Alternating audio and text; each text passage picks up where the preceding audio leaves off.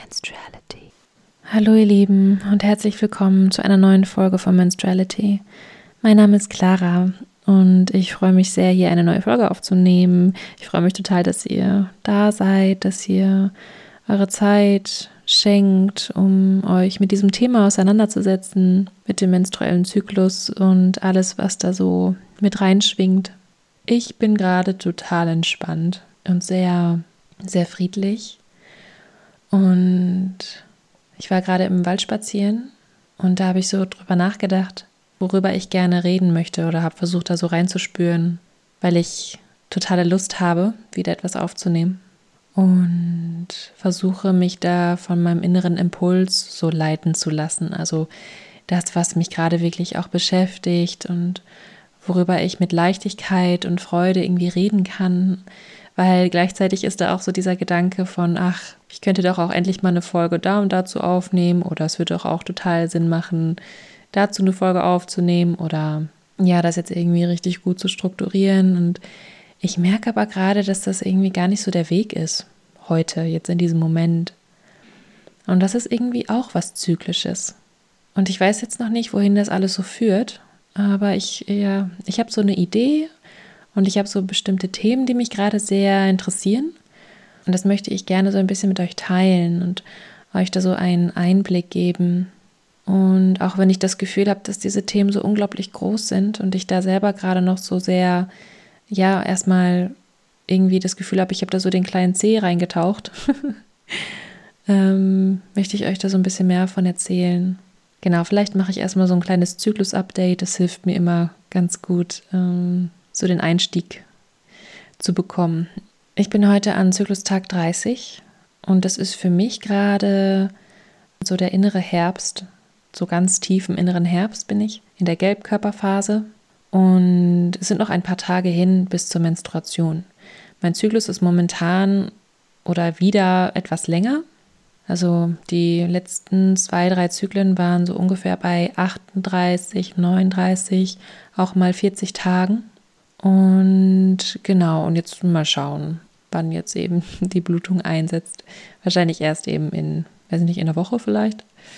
Genau, das ist ja auch von mehreren Faktoren abhängig und es ist ja auch immer ganz spannend, das zu beobachten, wie lang oder wie kurz der Zyklus ist und da uns eben wirklich, wirklich, wirklich von diesem 28-Tage-Mythos zu verabschieden, der mal irgendwann, ich glaube in der Geschichte der Medizin vor einigen Jahrzehnten von einem Mann festgelegt wurde, der gesagt hat, der Zyklus der Frau geht 28 Tage und alles andere ist auffällig oder ist krank und ist irgendwie gestört oder sowas. Also das ist schon echt krass, ähm, wenn man sich mal vorstellt, dass ja, dass da so eine Aussage gemacht wird und dass sich darauf dann eben auch, wie es so auch so oft ist in der Geschichte der Medizin, dass wenn einmal so eine Aussage gemacht wird, die einfach ganz, ganz oft einfach nur kopiert wird und gar nicht mehr hinterfragt wird, was ja eigentlich gar nicht so wissenschaftlich ist.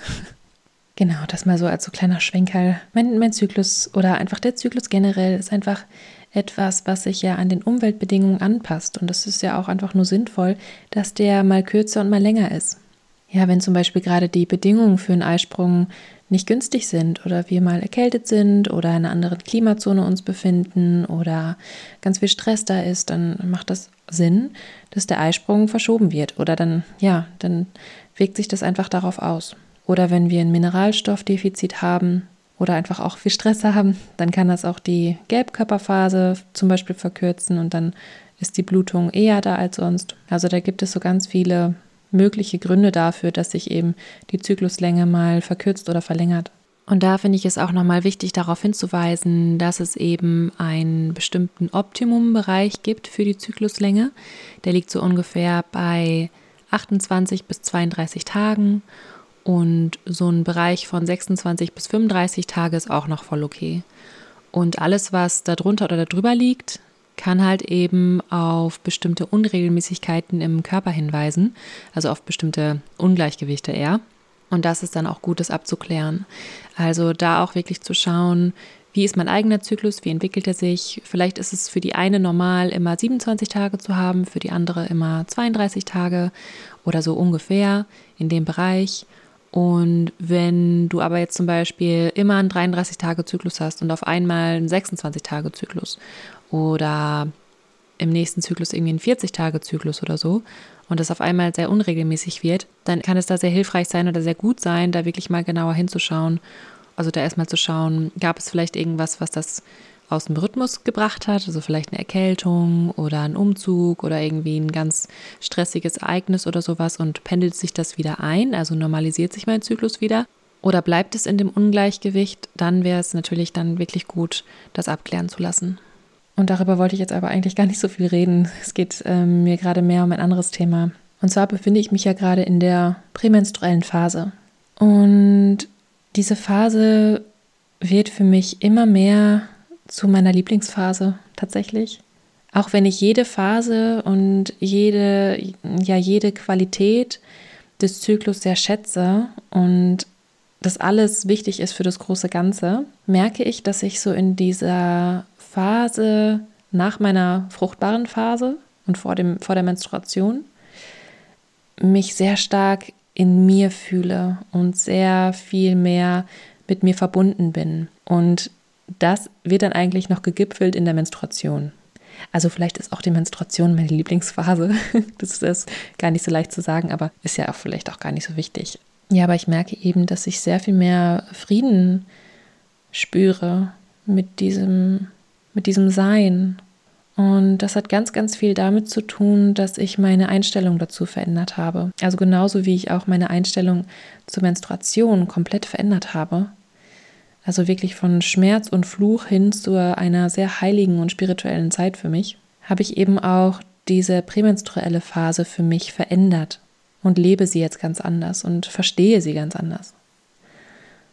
Und ja, heute zum Beispiel fühle ich mich sehr friedlich, was wahrscheinlich auch daran liegt, dass ich jetzt ähm, im Wald spazieren war und das dann immer wirklich sehr, ja, wie Balsam für die Seele ist, vor allem in dieser Zeit also in dieser Phase des Zyklus. Einfach wirklich viel in der Natur sein, viel auch in der Stille sein tatsächlich ähm, oder immer mal wieder so Momente haben, um auch eben diese, diese Kraft der Reflexion, die in dieser Phase sehr, sehr stark ist, eben auch zuzulassen und zu nutzen und da wirklich auch reinzuspüren und auch mich damit zu verbinden. Und es fühlt sich auch gerade so ein bisschen an wie die Ruhe nach dem Sturm, weil ich hatte so seit Dienstag, Mittwoch sehr emotionale Tage, in denen einige Schatten hochgekommen sind. Also wirklich sehr starker alter Schmerz, der Aufmerksamkeit wollte, sehr schwierige Gefühle sehr enge, beklemmende, einfach starke Gefühle, die so eine Macht über mich hatten, dass ich gar nicht mehr, mm, ja, dass ich gar nicht mehr die Kontrolle über mein Verhalten hatte. Und das Interessante daran ist, dass am Mittwoch auch Vollmond war. Und dieser Vollmond war ja auch begleitet von einer Mondfinsternis. Und für mich ist der Vollmond eine Zeit, in der etwas ans Licht kommt und an der bestimmte Seiten hell beleuchtet werden und eine Zeit, in der etwas Unterbewusstes an, ins Bewusstsein dringen kann. Und das war dann eben noch begleitet von so einem Ereignis, was ein, ein Gefühl in mir wieder sehr verstärkt hat. Ein Gefühl der Eifersucht und der Verlustangst und der Wertlosigkeit und ja, so einfach Mm, so ein richtiger Trigger. Und es war aber eine sehr, sehr harmlose Situation tatsächlich. Ne? Aber wenn da eben dieser alte Schmerz noch ist und das eben mit einer ganz starken Angst verbunden ist, dann reichen ja manchmal auch nur so ja harmlos wirkende Situationen oder für andere harmlos wirkende Situationen. Aber für meinen für mein Unterbewusstes, für mein Reptilienhirn, für meine Amygdala oder mein limbisches System, ähm, hat sich das einfach extrem wie eine Gefahr angefühlt.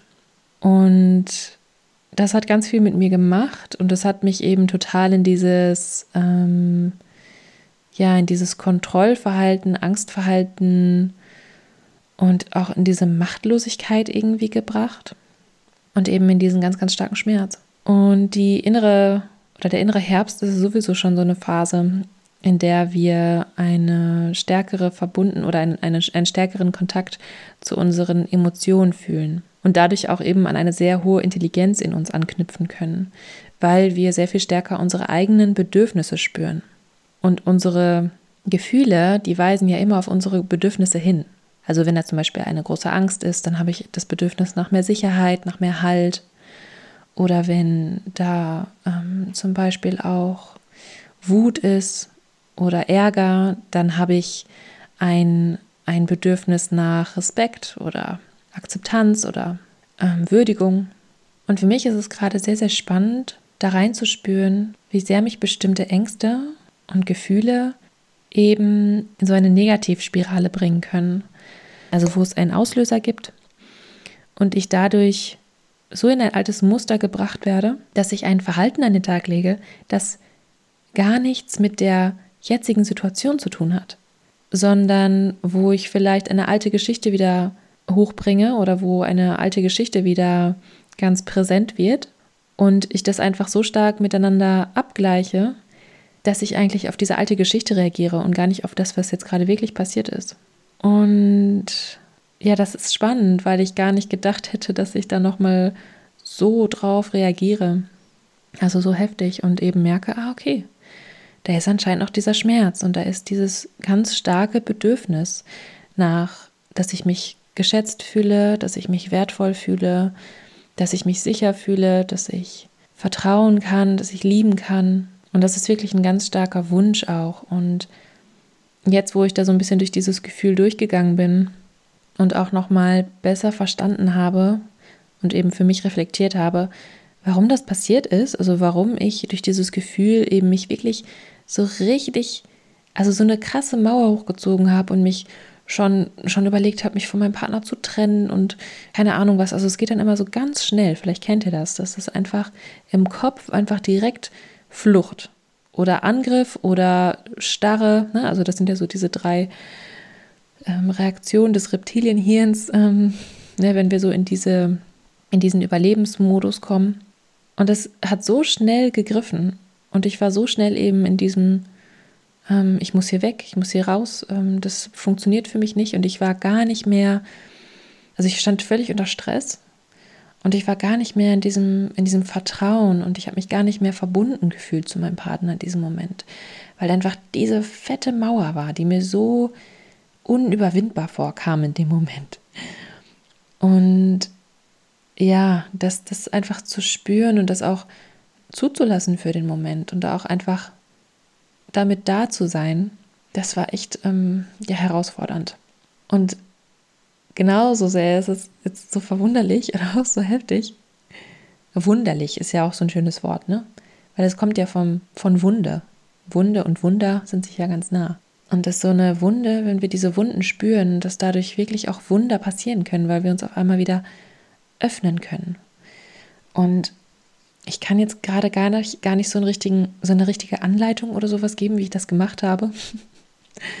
Aber ich finde es gerade für mich einfach sehr, sehr schön und sehr wertvoll zu spüren, dass ich damit sein kann, mit diesem Schmerz. Und ich würde mir auf jeden Fall für die Zukunft auch noch wünschen, dass ich mich anders verhalte, dass ich nicht in diesen Angriff nach außen gehe, natürlich auch nicht in diesen Angriff nach innen, ne? da gibt es ja auch dieses Selbstzerstörerische, sondern dass ich da vielleicht so ein bisschen es schaffe, mehr in diese Neutralität zu gehen oder mehr in diesen Beobachterin-Modus. Ja, genau. Ähm, damit ich halt einfach nicht so einen Schaden damit anrichte, mit diesen Gefühlen und mit dieser Angst, sondern einfach wirklich erstmal beobachte.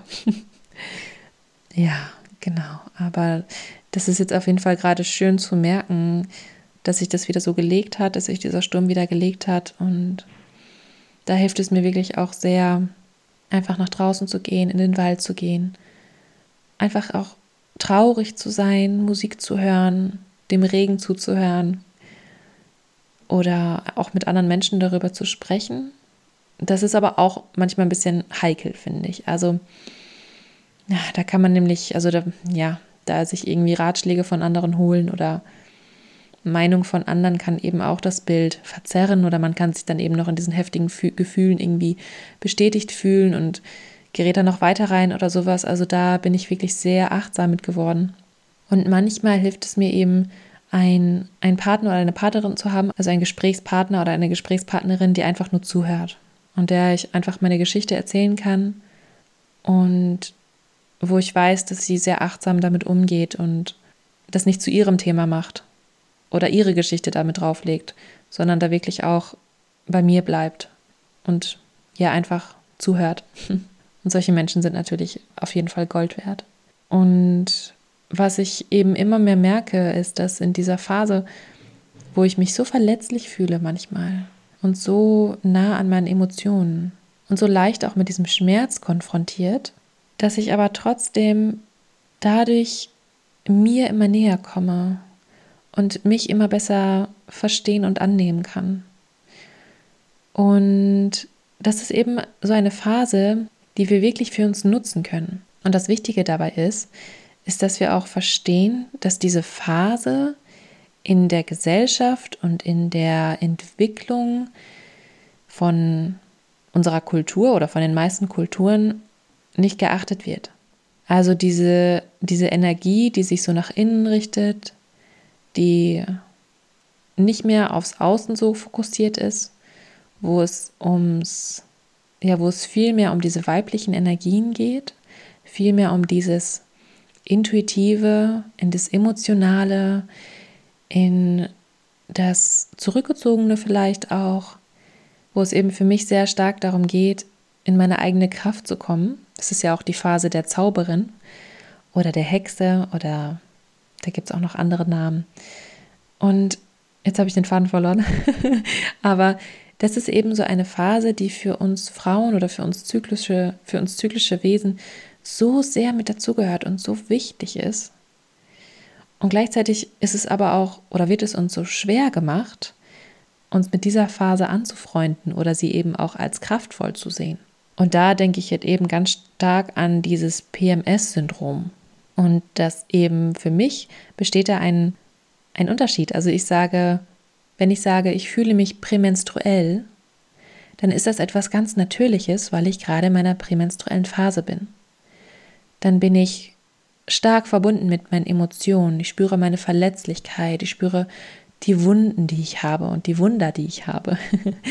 Ich spüre die Intuition in mir sehr viel stärker. Ich spüre, dass es gerade sehr viel mehr Sinn macht, wirklich meiner Intuition zu folgen und nicht meinem Verstand. Mein Verstand hat eher so einen Platz so in der ersten Zyklushälfte, also nach der Menstruation. So in der Follikelphase, da wo es so Richtung Eisprung geht. Vielleicht auch noch in der Eisprungphase da ist auch die Intuition nicht ganz so stark. Also nach meinem, nach meinem Gefühl. Da bin ich irgendwie mehr nach außen gerichtet, ich verbinde mich viel eher mit Menschen, ich bin mehr in Gemeinschaft und ähm, bin auch mehr an den Bedürfnissen anderer interessiert. Also es kann schnell passieren, dass ich die Bedürfnisse anderer über meine eigenen stelle und mich auch leichter verausgabe. Ähm, ich bin irgendwie mehr mit allem so okay und spüre nicht so richtig meine Grenzen. und genau, also das ist, ne, also da gibt es natürlich auch noch andere Qualitäten. Aber das ist so irgendwie dieses und so nach dem Eisprung komme ich auf einmal in so eine ganz andere Welt. Und so diese Übergangstage sind auch ähm, echt äh, kritisch manchmal, wo ich merke so, okay, die Welt im Außen, die gibt mir irgendwie nicht mehr so viel. Ich bin nicht mehr so sehr daran interessiert, für alle da zu sein oder äh, die Bedürfnisse anderer zu erfüllen oder anderen zu gefallen oder ich weiß nicht was oder jetzt irgendwie total leistungsfähig zu sein und alles zu strukturieren, sondern ich gehe einfach, meine, meine Energie, mein Fokus richtet sich nach innen. Also das ist so, wie wenn ich meine Fühler nicht ausstrecke, sondern so in mich reinziehe und da eben die Welt erkunde, meine innere Welt. Und das ist erstmal eben herausfordernd, diesen Shift auch hinzubekommen oder auch zu verstehen, ah, okay, meine Bedürfnisse haben sich jetzt verändert oder die verändern sich jetzt gerade. Es geht jetzt um was anderes. Und das ist ja auch die unfruchtbare Phase. Und da ist zum Beispiel auch das Thema Sexualität sehr viel selbstbestimmter, finde ich. Und auch Kreativität und alles. Also alles, was wir so, alles, was so mit dieser Lebensenergie zu tun hat, weil eben nicht mehr dieser Fokus auf, auf äh, Fruchtbarkeit liegt und auf eben, ja, ich weiß nicht, zum Beispiel diese Mutterrolle erfüllen oder irgendwie Fortpflanzung, dass das irgendwie gerade im Fokus ist, sondern es geht mehr Richtung, ja, mehr in das Mythische, mehr in das Spirituelle und mehr in diese Welt, die eben unsichtbar ist. Also ne, es geht eher eben nach innen. Und das ist eben, wie schon gesagt, etwas oder das ist ein Teil des Frauseins oder des Zyklischseins, der in der Gesellschaft nicht anerkannt wird. Und da geht es eben immer um Leistung, um für andere Dasein, um die Bedürfnisse nach hinten stellen, die eigenen. Da geht es darum, immer weiter und weiter und schneller und besser und da werden einfach diese natürlichen Zyklen des Lebens in unserer patriarchal geprägten Gesellschaft nicht geachtet. Also, dass es einfach nach der Aktivität auch wieder Ruhe braucht. Und dass es wichtig ist, dass wir auch innehalten und reflektieren. Und das kann man eigentlich auch so mit den männlichen und weiblichen Energien vergleichen. Also mit dem Yin und Yang. Ja, das kann man auch ganz schön mit dem Baum vergleichen. Ich habe das immer, also ich habe immer so dieses Symbol des Baums vor mir, dass so dieses männliche oder dieses maskuline, das wird durch den Stamm und die Äste und die Blätter vertreten. Das ist so das, was, was, so, was wir sehen. Und genauso sehr, also wenn man sich so diese Krone des Baums vorstellt, kann man sich ja das Gleiche nochmal in der Erde vorstellen. Die Wurzeln sind ja genauso ausladend, wenn nicht sogar noch ausladender als die Baumkrone. Und die Wurzeln, also das, was im Verborgenen liegt, das, was in der Erde ist, das, was den Baum nährt, das ist eben dieses Weibliche, das Feminine. Und das gibt dem Ganzen Halt. Ne, das ist so in der Erde, im Dunkeln, in der Gebärmutter wächst so das Leben heran. Und ähm, der Baum würde nicht stehen können, der würde nicht versorgt werden ohne dieses, diese, diese Wurzeln. Ich denke, dass auch vieles in der Welt und auch also diese Disharmonie in der Welt, die Zerstörung der Natur, diese Krankheiten, die wir am eigenen Leib erfahren und auch diese, ja, diese, Dis, diese inneren Disharmonien und auch zwischen Mann und Frau und auch generell in Gemeinschaften und auch generell in der Gesellschaft, dass einfach grundlegend diese Harmonie zwischen männlich und weiblich gestört ist und es einen viel zu starken Fokus auf die maskulinen Energien gibt. Und das schadet uns allen. Und das sehen wir eben auch am Zyklus der Frau oder am Zyklus der menstruierenden Menschen, dass da diese Phase um den Eisprung herum und auch vorher, wo wir uns irgendwie gut fühlen, wo wir viel Energie haben, wo wir irgendwie viel leisten und schaffen können, die wird so total geachtet und ne, so, das, so dürfen wir sein oder so wird es von uns erwartet. Und diese Energie sollen wir bitte immer die ganze Zeit aufrechterhalten. Und das ist so krass, weil, also allein wenn wir das schon an den Jahreszeiten vergleichen, sehen wir doch, dass es genauso sehr, wie es den Sommer gibt, auch den Winter gibt und sich dann die Natur auch wieder zurückzieht und ihre Ruhephase hat. Und wenn wir eben eine negative Einstellung zu dieser prämenstruellen oder zu dieser inneren Herbstphase haben, dann macht uns das krank. Und dann werten wir das so ab, dann unterdrücken wir das so sehr, dass unser System nicht mehr entspannt ist oder dass da einfach ein Ungleichgewicht entsteht. Und dieses PMS, also das prämenstruelle Syndrom, das bedeutet ja, dass eben ganz viele Symptome zu einem Syndrom zusammengefasst werden. Und da gibt es ja ganz, ganz viele. Also Müdigkeit, Gereiztheit, Migräne oder Kopfschmerzen, Übelkeit, Erbrechen, Schmerzen im Unterleib auch oder was gibt es denn noch? Ja, Überspannheit, Brustspannen und noch viel mehr. ich glaube, da gibt es ja echt so eine richtig, richtig lange Liste. Das sind eben alles so Symptome, die eben zu diesem prämenstruellen Syndrom zusammengefasst werden.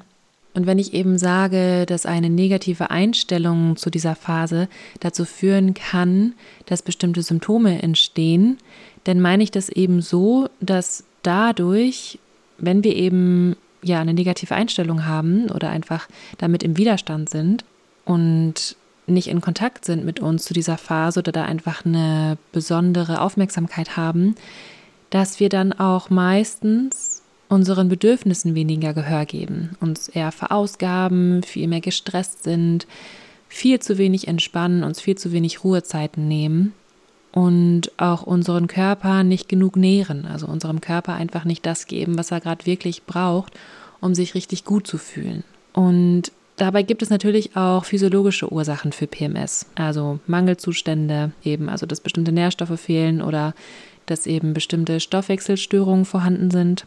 Es kann eine Östrogendominanz vorliegen oder ein Progesteronmangel, auch im Zusammenhang mit einer Östrogendominanz oder auch andere Störungen im Körper. Und diese können dann eben dazu führen, dass sich in dieser Phase bestimmte Symptome zeigen, die dann eben damit zu tun haben. Das kann sowieso schon vorhanden sein durch andere Dinge, aber wenn wir dann eben noch zusätzlich im Widerstand sind mit dieser ja, mit dieser anderen Zyklushälfte, mit diesem, dass unser, unser Körper einfach andere Bedürfnisse hat und wir vielleicht langsamer und achtsamer sein müssten jetzt gerade und das aber unsere Einstellung oder unsere Umwelt, unser Umfeld nicht zulässt, wenn wir nicht langsamer machen können, dann kann das halt dazu führen, dass sich diese Symptome verstärken oder auch überhaupt erst auftreten.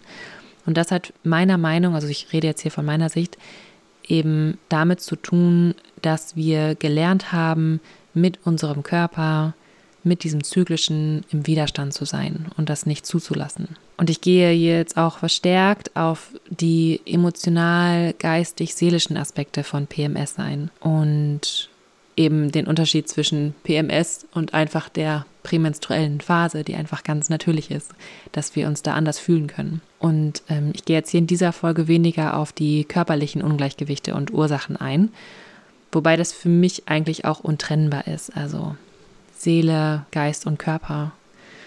Und ähm, vielleicht kann ich einfach auch noch mal eine eigene Folge dazu machen, was für Ursachen es geben kann. Also da noch mal genauer drauf eingehen, wie eben dann solche prämenstruellen Symptome entstehen können.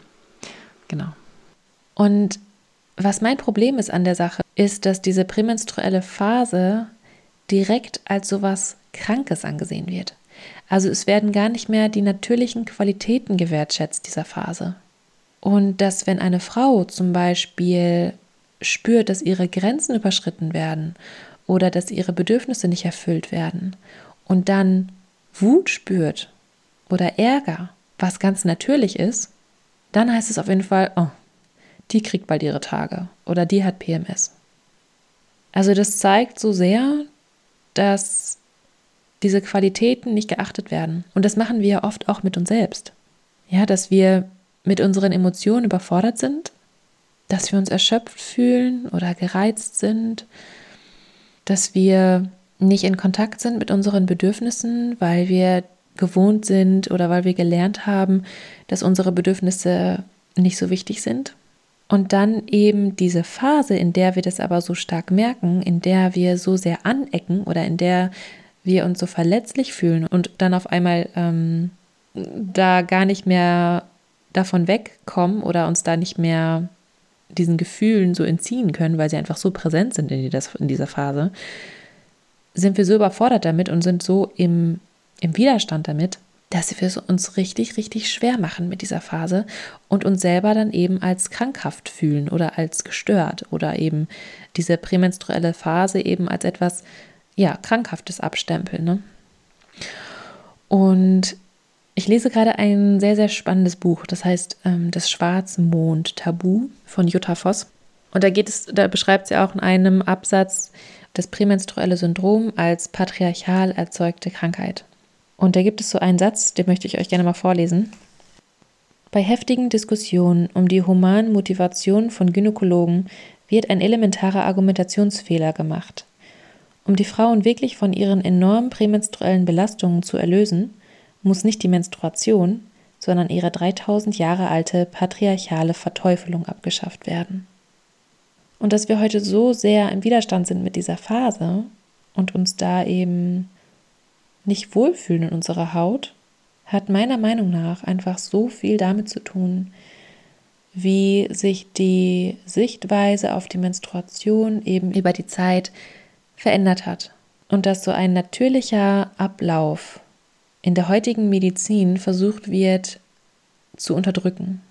Also die Pille ist ja das erste Medikament, das entwickelt wurde, um einen völlig natürlich zum Leben gehörenden Prozess des Körpers zu unterdrücken oder abzuschaffen oder lahmzulegen. Und die Frage ist, warum?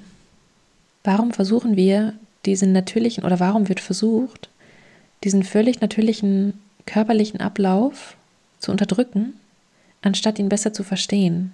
Und anstatt mal wirklich zu erforschen, woher kommt es denn, dass da diese Beschwerden sind und dass da so viele Menschen drunter leiden? Was läuft denn nicht richtig? Und womit hat das zu tun? Und da finde ich einfach, dass da die westliche oder auch konventionelle Medizin den Ansprüchen und den Bedürfnissen und der Gesundheit des weiblichen Körpers einfach absolut nicht gerecht wird. Und dass es für mich keine angemessene Therapie ist, einfach da mit der Pille zu handhaben oder da eben die Pille zu verschreiben. Und ich finde, es ist wirklich ein Armutszeugnis. Und das hört sich jetzt vielleicht sehr hart an, aber ich kann es einfach nicht verstehen oder ich finde es einfach wirklich so schade, dass da von Frauenärztinnen, die so eine lange Ausbildung hinter sich haben, nicht genauer hingeschaut wird. Und ich glaube, da ist noch so viel Potenzial. Und es gibt ja mittlerweile auch sehr, sehr viele Menschen, auch in Heilberufen, die da genauer hinschauen und da auch einfach den Ansprüchen und den Bedürfnissen des weiblichen Körpers und der weiblichen Psyche gerecht werden. Und natürlich war und ist die Pille für viele Frauen eine Möglichkeit, um zu planen, wann und ob sie schwanger werden wollen. Und das hört sich ja erstmal nach sexueller Selbstbestimmung an. Nach meiner Meinung, und das können jetzt viele auch ganz anders sehen, ist es für die sexuelle Freiheit und Selbstbestimmung um einiges kraftvoller, die eigene Fruchtbarkeit zu verstehen und mit natürlichen Mitteln und Methoden zu verhüten. Und auch eben zu verstehen, welche Prozesse in meinem Körper ablaufen und wie diese mich beeinflussen. Und dann eben auf wirklich selbstbestimmte Weise, ohne diese krassen Nebenwirkungen eines Medikamentes, was die Pille ja ist, meine Sexualität im Einklang mit meinem Kinderwunsch auszuleben je nachdem, ob ich den gerade habe oder nicht. Mal ganz davon abgesehen, dass ja künstliche Hormonersatzstoffe nachgewiesenermaßen die Libido stark einschränken können, habe ich auch selber so erfahren, und dass eben auch diese vielen anderen Gesundheitsrisiken sehr gerne unter den Tisch gekehrt werden und dass es da eben noch sehr, sehr wenig Aufklärung gibt. Und für mich fühlt sich das mittlerweile und auch durch dieses Wissen, das ich ansammle über die Geschichte der Frau. Für mich fühlt sich das einfach immer mehr an wie eine Methode zur Unterdrückung des Weiblichen und des Zyklischen. Also dass durch diese Einnahme der Pille einfach ganz viel in uns lahmgelegt wird, was aber eigentlich so wertvoll ist. Und dass wir es verdienen, dass wir mit unseren Beschwerden ernst genommen werden und dass da genauer hingeschaut wird. Und ja, für mich ist eben dieser Satz aus dem Buch sehr, sehr passend, und ich beschäftige mich schon jetzt seit einigen Monaten sehr intensiv mit der Geschichte der Menstruation und auch mit der Geschichte der Frauen. Und das hat angefangen, oder das wurde sehr intensiv, vor allem durch das Buch Die Frau als Heilerin. Und das Buch hat mich wirklich, oder das haut mich echt um. Und ich kann es auch nicht immer lesen. Und jetzt gerade geht es auch sehr, sehr stark um das Thema Frauenverfolgung, also die Hexenverbrennung. Und ähm, da merke ich einfach, also das ist so ein äh, krasses Thema und gleichzeitig ist es so auch so ein wichtiges Thema. Und es ist auch so wichtig für mich als Frau und als zyklisches Wesen, dass ich mich damit beschäftige. Das spüre ich ganz stark. Ich habe mich da lange vorgewichen oder wollte mich damit nicht ähm, auseinandersetzen, weil da einfach so viel Schmerz ist. Aber es hilft mir gerade so sehr zu verstehen, warum die Welt heute so ist, wie sie ist und warum die Menstruation eben auch so ein heftiges Tabuthema ist. Und gerade wirklich von so vielen Menschen versucht wird, auf ganz, ganz wunderschöne Art und Weise die Menstruation und den Zyklus wieder in ein anderes Licht zu rücken. Und je mehr ich mich damit beschäftige, desto mehr verstehe ich auch, wie es überhaupt dazu kommen konnte, dass heute so viele mit ihrem Zyklus und auch mit der Menstruation mit der Weiblichkeit so sehr im Widerstand sind und es nicht leben können und gleichzeitig aber auch so, ja, so eine Sehnsucht auch danach haben, das irgendwie stärker leben zu können. Und das hat eben ein ganz, ganz, ja, eine ganz, ganz lange Geschichte. Und ähm, das ist gerade noch schwierig für mich, das zu reflektieren oder das auch in Form zu bringen, weil ich da gerade auch wirklich eben ja sehr, sehr viel zu lese und sehr viele, ähm, ja, sehr viele Themen da hochkommen und ich dann auch so diesen Anspruch habe, das irgendwie möglichst korrekt wiederzugeben, was ich da so lerne. Aber vielleicht ähm, regt es euch ja auch schon an, euch da auch mal mehr mit zu befassen. Also da kann ich wirklich eben diese Bücher auch empfehlen und da einfach mal, ja, einfach auch mal wirklich zu sehen, was es da alles an Informationen und an Fakten auch wirklich gibt zur Geschichte und was uns alles nicht erzählt wurde. Und da finde ich auch diesen englischen Begriff History so treffend. Ja, weil es ist einfach his story. Es ist seine Geschichte, es ist nicht ihre Geschichte. Und dieses Patriarchat, das gibt es jetzt seit ungefähr 2500 Jahren. Also es hat sich natürlich auch erst langsam so entwickelt, aber äh, diese Unterdrückung des Weiblichen und des Zyklischen gibt es ungefähr so seit dieser Zeit. Und davor hatten wir halt eben Matriarchate. Ja, also da haben eben die Frauen bestimmt, wie Kultur gebildet wird und wie Gesellschaft geformt wird. Und für mich ist es einfach so ein Geschenk gerade, zu erfahren und für mich so zu erforschen, dass die Menstruation und alles, was damit zusammenhängt, also der ganze Zyklus, die Fruchtbarkeit der Frau, die Selbstbestimmtheit, die Sexualität der Frau, die Rolle der Frau auch in der Gesellschaft, dass das mal komplett anders war und dass da so eine Wertschätzung dafür da war und dass das eben auch als etwas Heiliges gesehen wurde. Ja, so viele gehen auch davon aus, dass die Menstruation, das war das erste Ritual der Menschheit. Also mit der Menstruation war das erste Ritual der Menschheit verbunden. Das ist ja auch etwas, was sich durch die Evolution hin erst entwickelt hat, dass eben die Menschen menstruieren. Und das ist ja auch ein Alleinstellungsmerkmal des Menschen, also dieses, auf jeden Fall dieses monatliche Menstruieren. Ich glaube, es gibt vielleicht noch ein paar Primaten und auch einige andere Tierarten, die menstruieren. Aber beim Menschen ist es halt eben so auffällig und auch eben so magisch, dass es mit dem Mond so in Verbindung gebracht werden kann mit den Mondphasen. Und in dem Buch Das Schwarzmondtabu, da wird auch darauf eingegangen, dass eben so dieses Bluten der Frau und das Zeichen eben auch, dass das immer wieder kommt und dass es eben auch im, in einem Rhythmus wiederkommt, dass das eben ganz klar gezeigt wird, wie sehr die Frau mit dem Leben und mit den Zyklen des Kosmos und der Erde in Verbindung steht. Und ich kann mich da so gut reinfühlen, dass das eben damals für die Menschen so ein Wunder war und dass das natürlich zelebriert wurde und geheiligt wurde und dass da die Frau einfach durch diese Möglichkeit oder eben durch diese Fähigkeit, Leben zu erschaffen und Leben zu gebären, dass das einfach geheiligt wurde und als ganz elementare Kraft angesehen wurde. Und dann geht es in dem Buch auch noch also sehr viel weiter und tiefer und dass, ähm, dass sich so diese ganzen Kulte und Rituale und Gesellschaftsformen damals eben um den Zyklus der Frau gebildet haben. Also dass das wirklich so Auslöser war dafür, dass sich ja Kulte entwickelt haben. Also das ist so unfassbar. Und dann denke ich so, hey krass, das hat damals die Menschen so sehr beeinflusst und es stand so sehr im Mittelpunkt. Und auch die Zeit der Menstruation wurde als Orakel angesehen.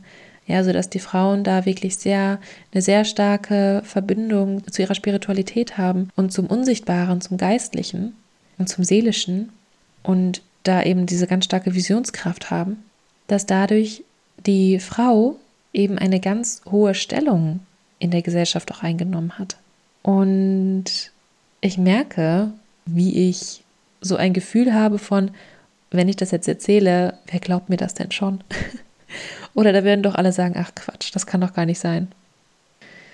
Also, das ist echt krass, wie viel Scham und wie viel Schuld und wie viel Machtlosigkeit heute mit diesem Thema noch verbunden ist. Also, was ich dann einfach noch, wo ich irgendwie das Gefühl habe, ich muss mich da rechtfertigen, ich muss da alle möglichen wissenschaftlichen Fakten für auf den Tisch legen, dass man mir glaubt oder dass man, dass man, dass man einfach wirklich auch sich vorstellen kann, dass mal die Menstruation als etwas Heiliges und als etwas einfach tief Spirituelles gewertschätzt wurde.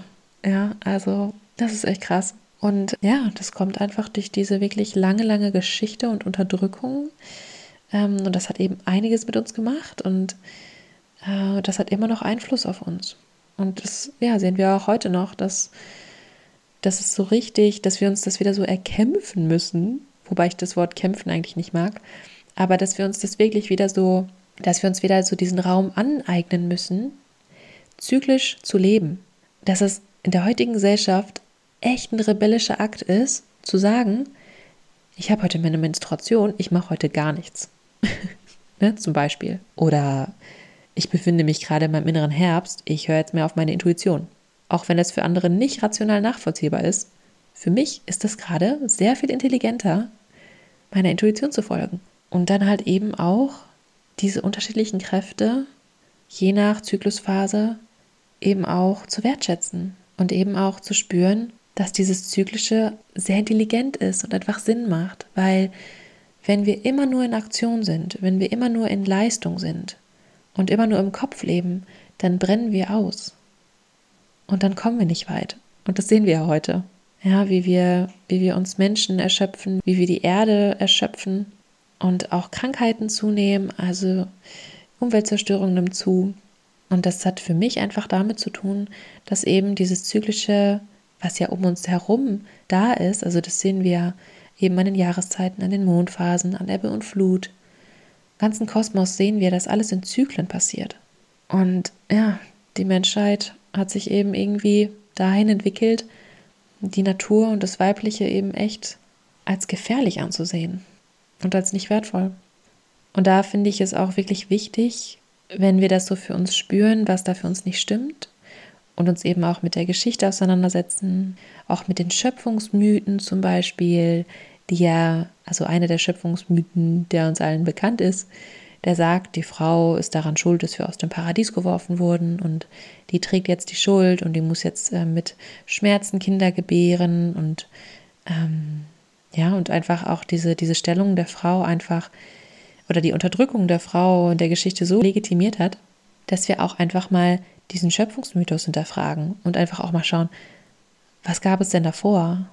Also welche Schöpfungsmythen hat es denn davor gegeben? Und war da die Stellung der Frau vielleicht eine ganz andere? Das ist echt interessant, das kann ich euch auch nochmal vorlesen. Ich habe das Buch jetzt leider nicht hier, aber das ähm, wird nochmal genauer in dem Buch Die Frau als Heilerin beschrieben, wenn ihr euch dafür interessiert. Dass damals das Symbol der Schlange, des Apfels, der Frau, des Paradies eine ganz andere Bedeutung hatte. Und naja, aber das ist ja auch nochmal ein anderes Thema, dass einfach viele Geschichten und Märchen und Überlieferungen so stark verändert wurden und so stark zum Nachteil der Frauen auch verändert wurden, äh, die aber heute halt quasi so unsere Welt erklären oder wie unsere Welt entstanden ist, dass dadurch einfach, ja, die Frau oder das Weibliche einfach in ganz, ganz schlechtes Licht gedrückt wurde. Und was ich sagen wollte, was dabei so wichtig ist, ist, dass es für mich jetzt nicht darum geht, also nicht im Vordergrund steht, dass ich jetzt äh, irgendwie nach draußen gehe und das ganze System beschulde und das alles scheiße finde und irgendwelchen Männern die Schuld gebe oder sowas, ja? sondern dass ich so erstmal so bei mir bleibe und schaue, hey, wie kann ich denn für mich die Geschichte verändern? Wie kann ich in meinem Kopf, in meinem Sein die Geschichte verändern? Wie kann ich da eine andere Einstellung, eine andere Sichtweise zu entwickeln, dass für mich das Weibliche wieder heilig ist, dass mein Zyklus mir wirklich wichtig ist und dass ich den schätze. Und da denke ich, ähm, stimmt eine, ein, so ein Satz, ähm, der mir immer wieder durch den Kopf geht. Ich schütze das, was ich kenne. Oder wir schützen nur das, was wir auch schätzen. Und da ist es dann eben für mich Grundlage, einfach meinen Zyklus kennenzulernen und mich kennenzulernen und eben auch zu verstehen, was da für Kräfte wirksam sind, auch vor allem während meiner Menstruation. Äh, und das wirklich dann eben für mich auch zu leben und für mich zu sagen, hey, ich nehme mir jetzt diesen Raum, ich habe diese Bedürfnisse, ich spüre diese Bedürfnisse und ich lebe sie. Und das setzt, glaube ich, schon ein sehr starkes Zeichen. Und ich glaube, so verändern wir auch wirklich die Welt, indem wir wieder diesen Kontakt schaffen zu unserer Weiblichkeit, zu unserem Zyklischen. Ja, also das spüre ich für mich auf jeden Fall ganz stark. Und da gibt es aber natürlich für jeden, für jede andere Wege, damit umzugehen. Und das System lautstark in Frage zu stellen, hat natürlich einen wichtigen Platz in dieser Welt. Und jede von uns kann dann natürlich auf eine eben ganz eigene Weise und auch im besten Falle in Verbundenheit mit anderen, im Zusammenkommen mit anderen, ihre Gefühle und ihren Ärger über Ungerechtigkeiten ausdrücken. Also Ungerechtigkeiten aller Art, die eben vor allem das Weibliche betreffen und das Frausein unserer Gesellschaft und generell. Und ähm, nur glaube ich eben, dass diese Bewegung deutlich mehr Kraft und deutlich mehr Nachhaltigkeit und Langzeitwirkung haben, wenn wir sie eben aus dieser gelebten Weiblichkeit und wie auch immer diese für uns aussehen mag oder für jede einzelne von uns und aus einer gelebten Wertschätzung unserer Körper, unseres Seins und einer Wertschätzung der Natur leben. Weil es ist so wichtig, dass wir eben Veränderungen im Außen bewirken durch Veränderungen im Innen. Dann hat es meiner Meinung nach wirklich Wirkung. Und für mich heißt das zu schauen in meinem Leben, wo gibt es weibliche Werte, die ich mehr leben möchte. Das hat zum Beispiel für mich ganz viel damit zu tun, dass in unserer Gesellschaft, in dieser patriarchalen Kultur ein sehr starker Fokus auf Tun liegt. Also wir sind alle einfach total gehetzt und gehen so hektisch durch unseren Tag, dass wir ständig unsere Weiblichkeit verletzen damit. Oder ich spreche jetzt nur für mich, dass ich merke, dass ich diese Zartheit, diese Weichheit, dieses Wilde, dieses Kreative, dieses Seelenvolle in mir durch diesen Druck, Leistung zu erbringen, total verletze. Und ja, da merke ich einfach für mich, dass, dass es mir da ganz stark darum geht, dass ich das, wofür ich kämpfen will oder das, wovon ich mehr sehen will in dieser Welt, dass ich das auch wirklich in mir lebe. Und da hilft mir auch wieder mein Zyklus sehr stark dabei, dass ich eben merke, dass sich meine Bedürfnisse verändern und dass es sich verändert, worum es gerade geht oder was gerade bei mir im Vordergrund steht. Und so in meinem inneren Frühling, in meinem inneren Sommer, wenn ich so in dieser sehr aktiven Phase bin, wo ich sehr auch oder wo ich auch einfach mehr im Außen bin, da fällt es mir leichter, auch Leistung zu erbringen, viel zu tun und auch meine Arbeit in den Fokus zu stellen. Wobei meine Arbeit ja für mich auch einfach sehr kreativ ist. Aber wo ich einfach mehr okay damit bin, Leistung zu erbringen und auch den Druck, der dahinter stehen kann, dass ich da einfach besser mit umgehen kann. Und dann in der zweiten Zyklushälfte, also nach dem Eisprung, merke ich aber so stark, wie sich das verändert und wie es nicht mehr darum geht, in der Außenwelt zu funktionieren oder auf Erfolg ausgerichtet zu sein, also auf so äußerlichen Erfolg, sondern es geht viel, viel mehr um die inneren Werte, es geht viel mehr um meine, um meine Sinnlichkeit, um meine Kreativität, um, mein, um meine Seele, um meine Intuition, das, was mich wirklich richtig erfüllt. Und das ist dann eben so dieses ja dieses Verstehen und auch dieses Annehmen, dass ich nicht jeden Tag gleich funktioniere und dass das auch gut ist. ja, und ähm, es kann nicht immer nur Tag sein, es kann nicht immer nur die Sonne scheinen. Dann würde ja alles austrocknen.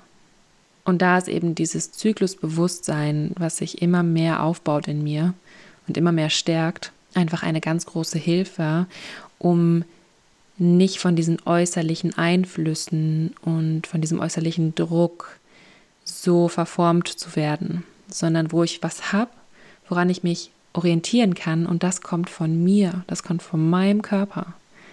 Und das ist auch einfach so diese Magie daran. Also dieses Zyklusbewusstsein, mein Zyklus besser kennenzulernen, da bin ich ja jetzt schon seit längerer Zeit auf dem Weg und es wird auch immer noch weitergehen, natürlich, das verändert sich ja auch. Aber jetzt auch noch mal so in die Geschichte einzutauchen und zu verstehen, welchen Platz ich als Frau auch eigentlich in der Geschichte einnehmen könnte, also so in Zukunft oder auch jetzt. Und da wieder auch in meine Kraft zu kommen und auch Geschichten zu lesen, die dem Weiblichen eben sehr viel Kraft zuschreiben. Und da auch nochmal die Empfehlung, die Wolfsfrau.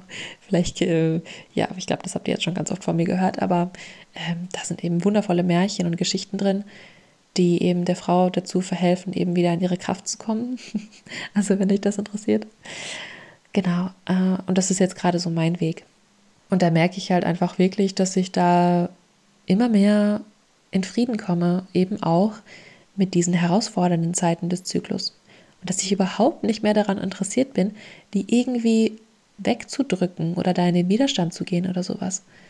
Sondern das wirklich so schätze und so zelebriere, dass es auch okay ist, wenn da mal so Stürme sind. Oder ich mich irgendwie total in meinem Schmerz gefangen fühle oder so. Und das ist alles Teil davon. Und durch dieses Zyklische kann ich auch immer wieder da reingehen und das auch immer mehr ein Stück heilen, merke ich für mich. Und ganz viel Heilung passiert da auch in der Menstruation. Also das ist immer echt irgendwie das größte Wunder für mich, wenn ich mir da die Zeit und den Raum für nehme. Genau. Also ich glaube, ich habe jetzt erstmal einige Dinge angesprochen, die mir gerade auf dem Herzen liegen und die mich sehr beschäftigen. Und ich hoffe, ich hoffe, hoffe so sehr, dass ich euch auch ein bisschen dazu inspirieren konnte und euch auch den Mut geben kann, euch mit der Geschichte, mit eurer Geschichte auseinanderzusetzen und auch wirklich da mal so ein bisschen einzutauchen. Vielleicht auch noch durch ganz andere Bücher oder Informationsquellen. Das sind jetzt eben die, die den Weg zu mir gefunden haben jetzt gerade. Das heißt nicht, dass das die einzigen sind oder die wichtigsten oder sowas.